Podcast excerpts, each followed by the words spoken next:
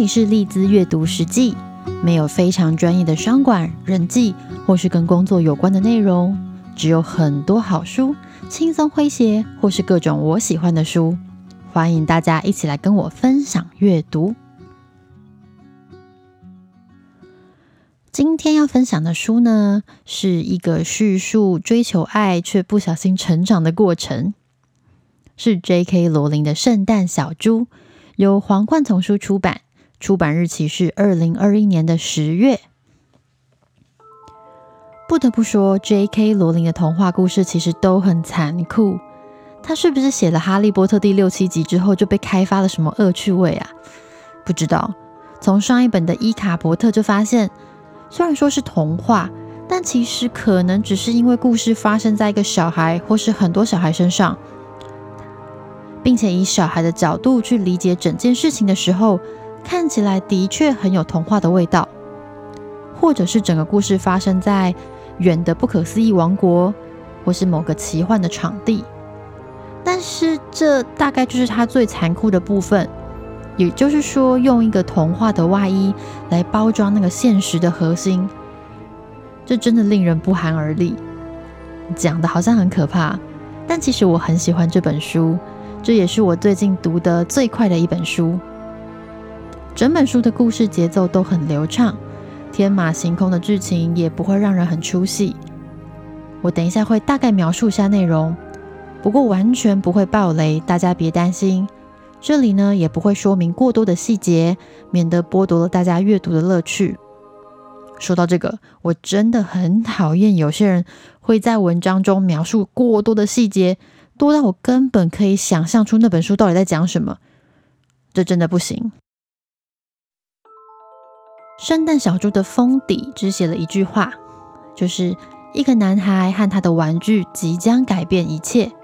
这个玩具指的就是圣诞小猪，而这个男孩呢，是一个大概八九岁的小男孩，叫做杰克。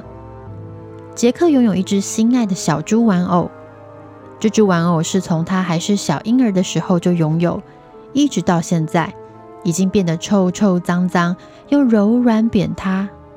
但上面各种复杂、臭臭的气味，都是杰克的众多回忆所组成。杰克的妈妈和杰克的爸爸离婚了，后来妈妈又认识了新的男人，并且决定结为连理。听到这里的你别担心，这个男人呢是个好人，他对杰克很好，看起来温柔又善良。这个男人也有自己的前一段婚姻，并且跟前妻共同抚养了一个女儿。于是，对于九岁的杰克来说，他必须要适应新爸爸以及偶尔会出现的新姐姐。好消息是，我前面说的新爸爸人很好，对妈妈也好，妈妈看起来非常幸福快乐。但坏消息是，他的新姐姐有点刻薄又坏心。这是故事的背景。当我看到这里的时候，心里就开始有点发毛，变成觉得不太妙。在我还是小朋友的时候啊，那时的离婚故事哦，或是再婚故事，多半会走一个灰姑娘或是白雪公主后母风，通常都是这类的。但那一种已经过时了，现在的比较不一样，比较温馨一点，但看起来呢，还是会让人有一种毛骨悚然感。故事的主轴在描述杰克背负着这些超过八九岁孩子可以负荷的情绪。出发去寻找一个对他来说很重要的东西，而在找这样东西的时候所发生的冒险故事。听到这里，不知道你有没有弄丢很重要东西的经验呢？那种想到就让你心痛不已的东西。当然，如果是弄丢身份证、健保卡这种的，也会让人心痛啦。想到要重办证件，就觉得心如刀割，非常麻烦呐。但这本书讨论的。更偏向情感上的，有没有什么事物是你投注了大量情感，非常非常爱它，却在某一天消失在你的生活里，并且一去不复返呢？而大家在弄丢东西之后，是怎么样踏上追寻之路呢？在一段罗琳接受访问讨论这本新书的影片中，罗琳说，这本书讨论的是失去其实就是人生的一部分。但失去不一定会很悲惨，也可能会开始一段美丽又美妙的故事。